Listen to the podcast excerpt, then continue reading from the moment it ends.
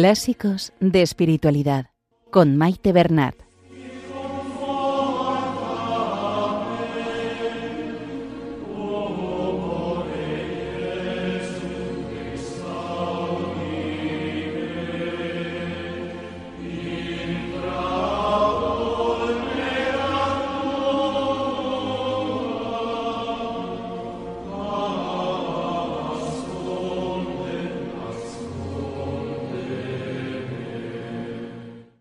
Saludo a todos los oyentes de Radio María y bienvenidos al programa Clásicos de Espiritualidad.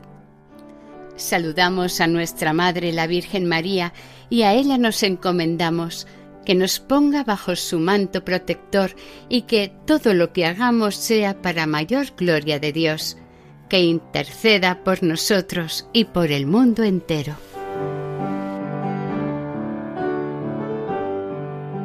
Estamos escuchando la tercera parte del libro Introducción a la vida devota de San Francisco de Sales.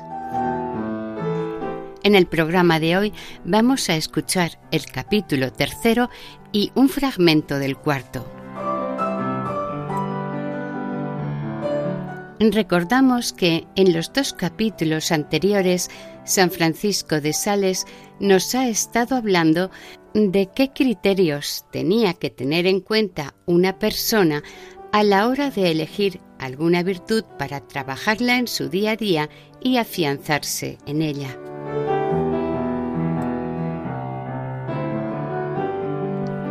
A partir de ahora va a profundizar en una virtud en particular en cada capítulo.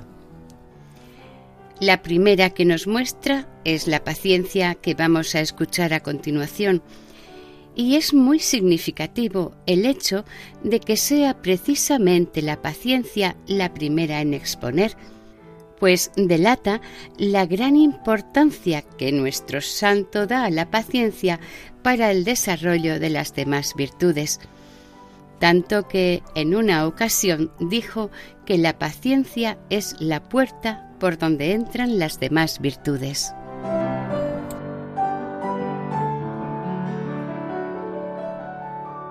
Ya desde el principio del capítulo, San Francisco de Sales nos presenta la paciencia como una herramienta imprescindible para nuestra salvación, sabiendo que para llegar a ella tenemos que acoger la voluntad de Dios, y para ello necesitamos de un gran dominio de nosotros mismos frente a nuestros propios instintos y pasiones más básicas.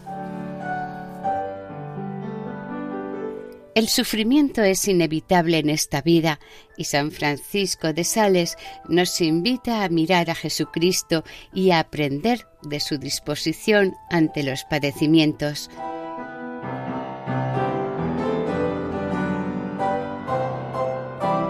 Nuestro santo nos invita a reflexionar y sobre todo a la introspección cuando intenta llegar al fondo de las conductas humanas. Es preciso ver qué intencionalidad tiene nuestro corazón a la hora de actuar.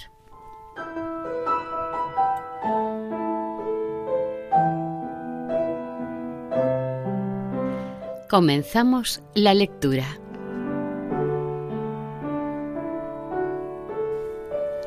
Introducción a la vida devota. Parte tercera. Capítulo 3 de la paciencia.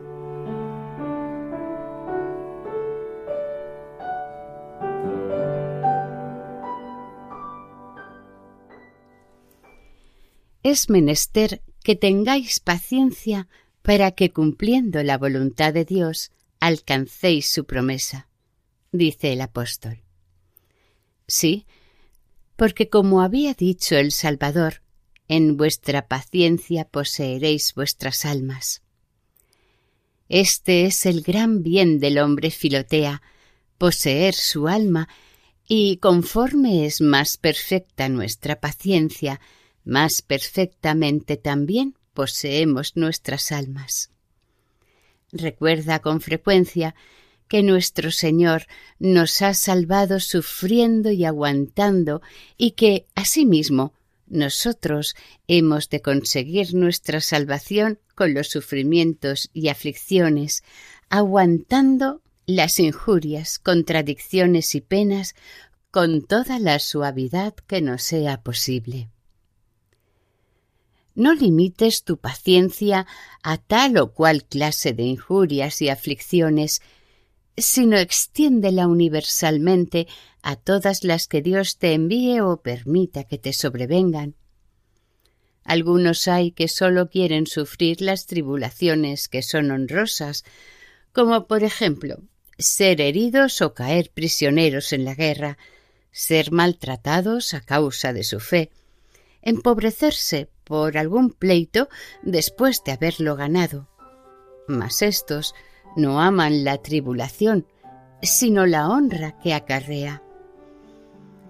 El verdadero paciente y siervo de Dios de la misma manera sufre las tribulaciones vinculadas a la ignominia que las honrosas. Ser despechado, reprendido y acusado por los malos no es sino dulzura para un hombre de carácter, pero ser reprendido, acusado y maltratado por las personas de bien, por los amigos, por los padres, he aquí donde está el mérito. Es más digna de estima la mansedumbre con que San Carlos Borromeo soportó durante mucho tiempo las públicas reprensiones de un gran pecador de una orden extremadamente reforzada lanzaba contra él desde los púlpitos que la paciencia con que toleró los ataques de todos los demás.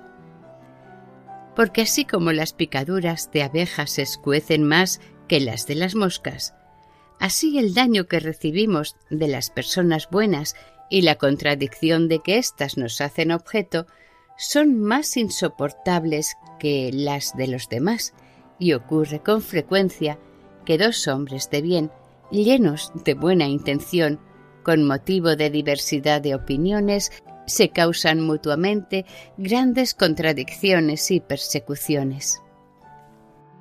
Seas paciente, no sólo en lo más grande y principal de las aflicciones que te sobrevengan, sino también en lo accesorio y accidental que de ellas se deriva. Muchos querrían soportar algún mal, pero sin sentir la molestia. Poco me importaría, dice uno, haberme empobrecido si no fuese porque esto me privará de servir a mis amigos, de educar a mis hijos y de vivir de una manera honrosa según quisiera. Y otro dirá yo no me apuraría si no fuese porque el mundo creerá que esto ha ocurrido por mi culpa. Otro fácilmente se conformaría con paciencia que hablasen mal de él con tal que nadie creyese al calumniador. Otros quisieran sufrir algunas molestias del mal, pero no todas. No se impacientan, dicen, porque están enfermos, sino porque no tienen recursos para hacerse cuidar, o bien por las molestias que causan a los que les rodean. Mas yo digo, Filotea, que hay que tener paciencia no sólo para estar enfermo, sino también para tener la enfermedad que Dios quiere, donde quiere, entre las personas que quiere y con las incomodidades que quiere, y así de todas las otras tribulaciones.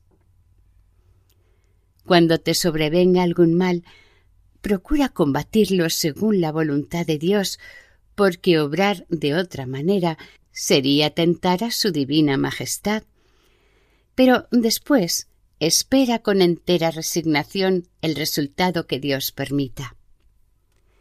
Si Él quiere que los remedios venzan al mal, le darás las gracias con humildad. Pero si le place que el mal sea más fuerte que los remedios, bendícelo también con paciencia, soy del parecer de San Gregorio. Si eres acusada justamente por alguna culpa que hayas cometido, humíllate mucho, reconócete merecedora de la acusación que contra ti se ha hecho. Porque te obliga a ello la reverencia la verdad y la edificación del prójimo. Pero si después de tu verdadera y legítima excusa persiste la acusación, no te perturbes en manera alguna, ni te esfuerces en hacer aceptar tus razones, porque una vez hayas cumplido tu deber con la verdad, has cumplido con la humildad.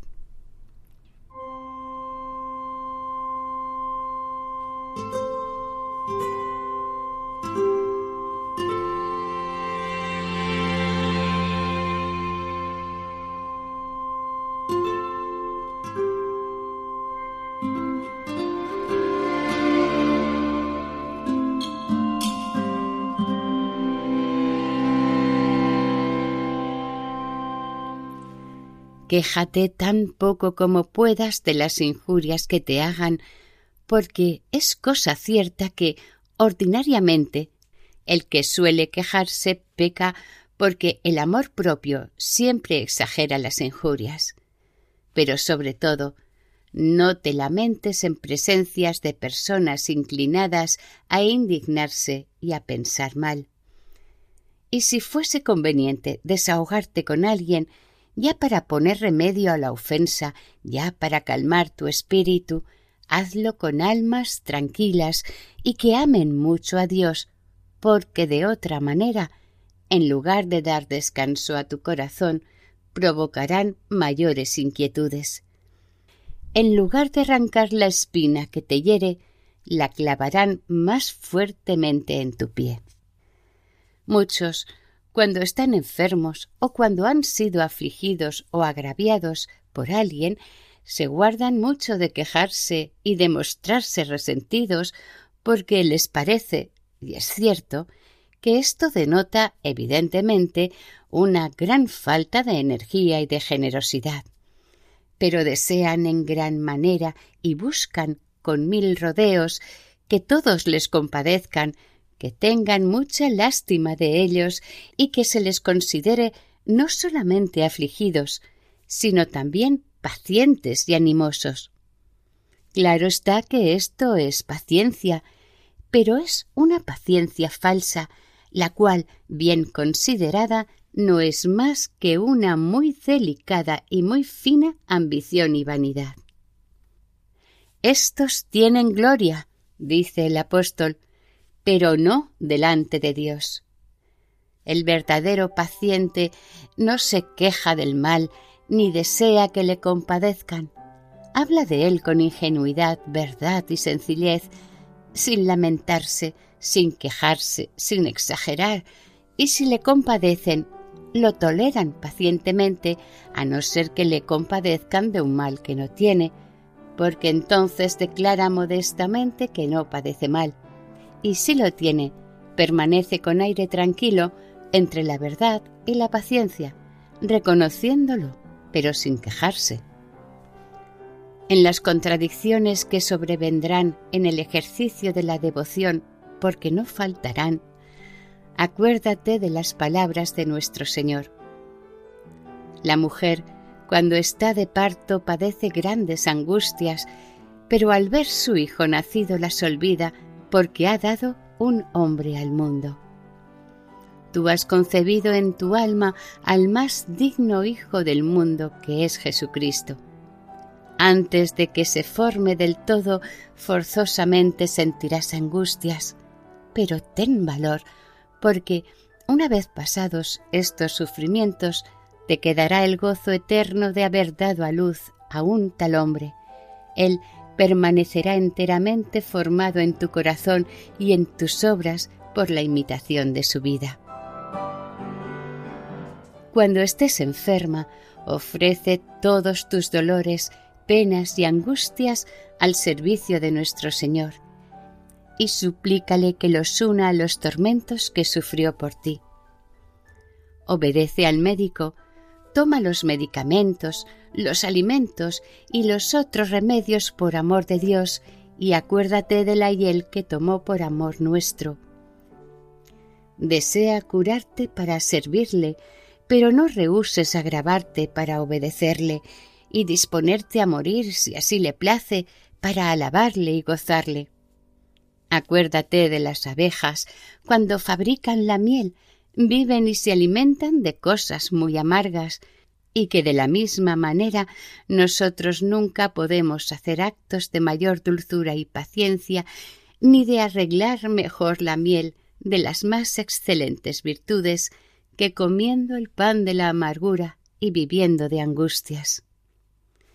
Y así, como la miel extraída de la flor del tomillo, hierba pequeña y amarga, es la mejor de todas, así la virtud que se ejercita en las amarguras de las más viles, bajas y abyectas tribulaciones es la más excelente de todas.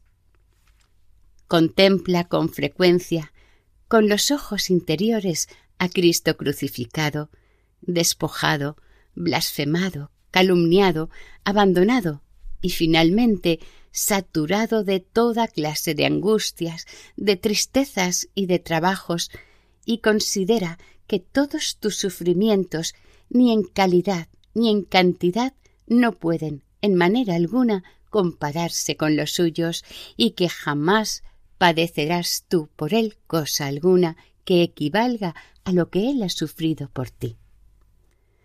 Considera las penas que sufrieron los mártires y las que sufren tantas personas más graves sin comparación que las que a ti te afligen y di Ah, Señor, mis trabajos son consuelos y mis penas son rosas comparadas con las de aquellas personas que viven en una muerte continua, sin socorro, sin asistencia, sin alivio, cargadas de aflicciones infinitamente mayores.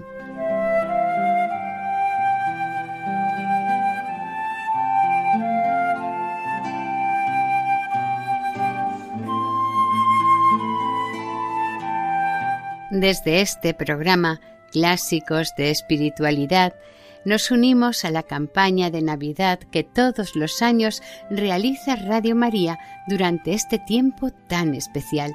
Escuchamos el mensaje del Padre Luis Fernando.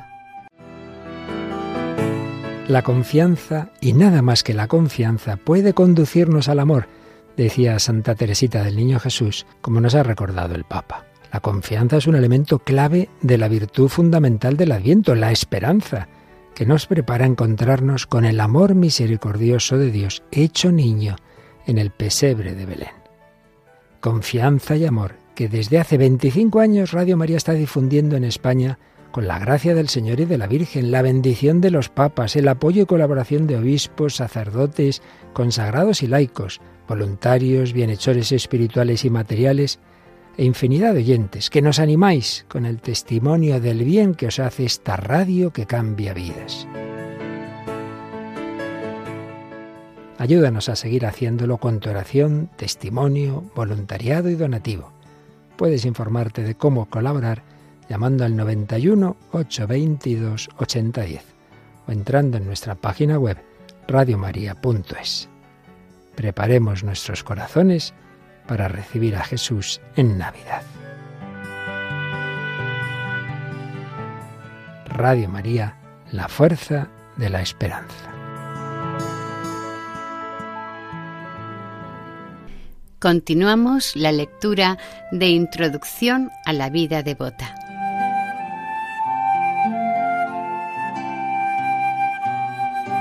Capítulo cuarto. De la humildad exterior.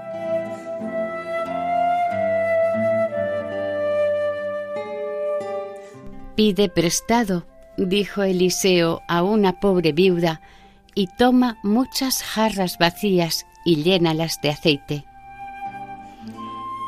Para recibir la gracia de Dios en nuestros corazones es menester tenerlos vacíos de nuestra propia gloria. El cernícalo, chillando y mirando deprisa las aves, las espanta, por una propiedad y virtud secreta que tiene. Por esto las palomas lo aprecian más que a todas las otras aves y viven seguras cerca de él. Así la humildad ahuyenta a Satanás y por eso todos los santos y particularmente el Rey de los Santos y su Madre, siempre han honrado y amado esta digna virtud más que ninguna otra entre todas las virtudes morales. Dicen que es vana la gloria que el hombre se da a sí mismo, o porque está en nosotros, pero no es nuestra, o porque está en nosotros y es nuestra, pero no merece la pena de que nos gloriemos de ella. La nobleza del linaje, el favor de los magnates, el aura popular son cosas que no están en nosotros, sino en nuestros antepasados. Algunos se muestran orgullosos y arrogantes porque cabalgan sobre un bravo corcel o porque llevan un penacho de plumas en su sombrero o porque visten lujosamente. Mas, ¿quién no ve que esto es una locura? Porque si en estas cosas hay gloria, ésta pertenece al caballo, al ave o al sastre, y qué mezquindad nos supone tomar prestada la estima a un caballo, a unas plumas o a unos adornos. Otros presumen y se contemplan por unos bigotes muy afilados, por una barba bien cortada, por unos cabellos ondulados, porque tienen las manos finas, porque saben bailar, jugar y cantar. Pero no supone mucha pobreza de carácter el querer aumentar el propio valer y acrecentar la propia reputación con cosas tan frívolas y vanas. Otros, por un poco de ciencia que poseen, quieren ser honrados y respetados de todos, como si todos hubiesen de ir a la escuela y tenerlos por maestros. Por esto les llaman pedantes. Otros se pavonean al considerar su hermosura y creen que todo el mundo les hace la corte. Todo esto es extremadamente vano, necio e impertinente. Y la gloria que estas cosas tan frívolas reportan se llama vana, estúpida y frívola.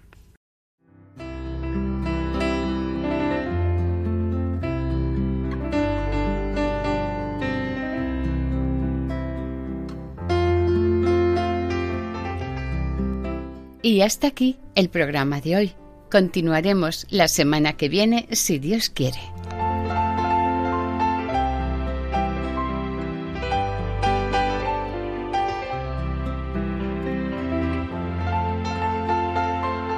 Les esperamos aquí en el programa Clásicos de Espiritualidad, con introducción a la vida devota de San Francisco de Sales.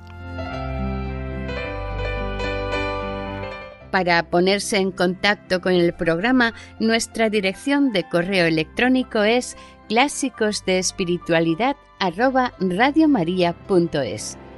Pueden volver a escuchar el programa e incluso descargarlo en la sección de podcast de la página web de Radio María. Si desean adquirir el programa, pueden llamar al 91 8 22 80 10. Que el Señor y la Virgen les bendigan.